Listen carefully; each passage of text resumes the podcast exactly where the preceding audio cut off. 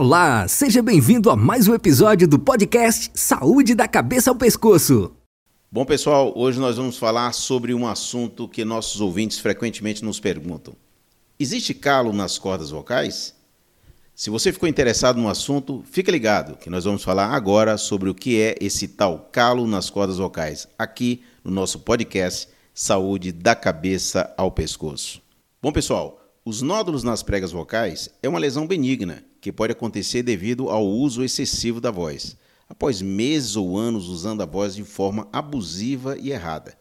Essa maneira errada de se falar, ela pode ser em consequência de cantar muito alto de forma frequente ou mesmo gritar, falar com a voz mais grave que o habitual, falar muito rápido ou mesmo falar muito baixo, forçando mais a garganta, projetando menos a voz. Esses nódulos, na verdade, são pequenos espessamentos nas pregas vocais que lembram um pequeno calo. Daí o fato de que elas também são popularmente conhecidas como calo nas cordas vocais.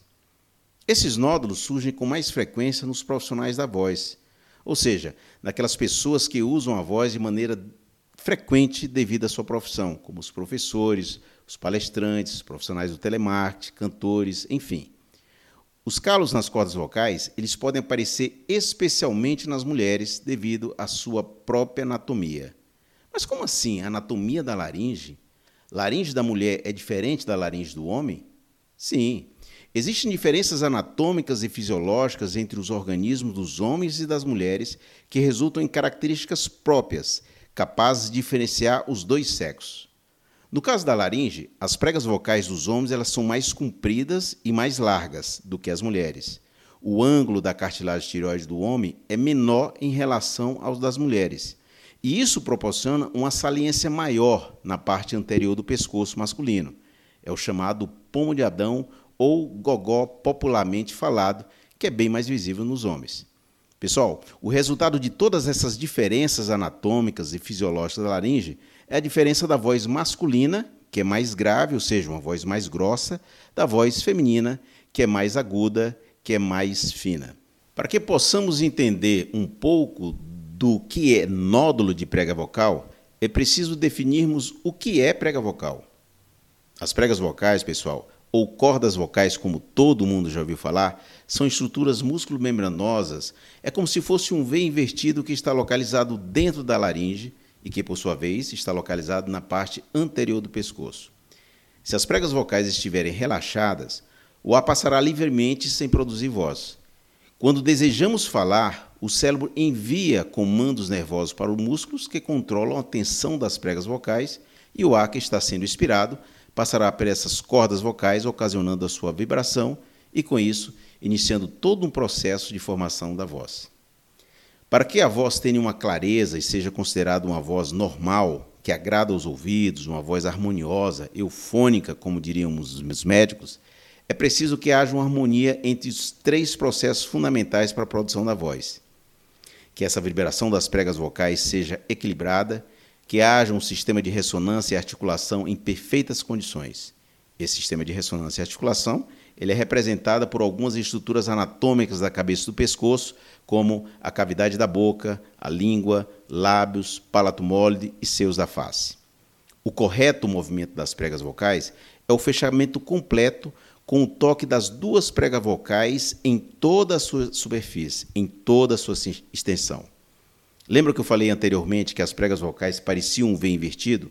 Quando falamos, esse V invertido ele fica parecendo o número 2 em algarismo romano. É nesse momento que as pregas vocais estão em íntimo contato para a produção da voz. Quando o fechamento é incompleto, há um toque maior das duas cordas vocais em uma região específica, o que causa um maior atrito nessa região. Esse atrito pode causar um espessamento das cordas vocais nessa região, levando ao aparecimento dos chamados nódulos ou calos vocais. Bom, mas qual seria então os sintomas do calo nas cordas vocais. Pessoal, os principais sintomas de nódulo nas pregas vocais são voz rouca ou com falhas, dificuldade para falar, tosse seca e frequente, muitas vezes associada a pigarros exagerados, uma irritação na garganta, perda do volume da voz, cansaço para falar, principalmente ao longo do dia. Caso os sintomas sejam frequentes ou durem mais do que 15 dias, é importante que o médico especialista seja consultado, pois assim é possível fazer o diagnóstico e iniciar o tratamento mais adequado. Bom, mas e qual o especialista médico que pode diagnosticar o calo vocal? Diria alguns dos nossos ouvintes aqui.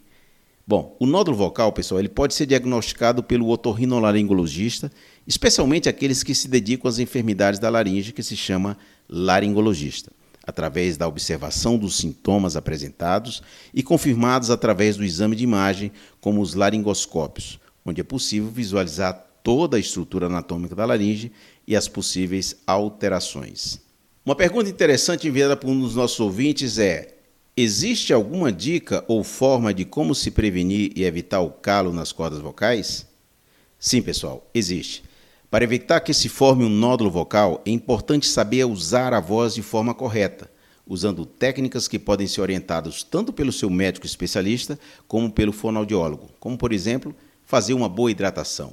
Beber 6 a 8 copos de água por dia é possível manter as cordas vocais hidratadas, evitando lesões e formações de calos fazer aquecimento né, da voz, exercício de aquecimento da voz antes de uma atividade em que a voz será muito utilizada, como palestras, apresentações de aula, isso é muito importante. Ter uma postura para falar ou cantar, isso vai garantir que os músculos que ficam em torno da garganta fiquem em posição adequada, ajudando no processo de produção da voz e reduzindo o estresse sobre as cordas vocais evitar café ou alimentos que irão aumentar ainda mais o refluxo gastroesofágico podem evitar causar irritação e ressecamento das pregas vocais e, com isso, aumentando o risco do aparecimento dos calos.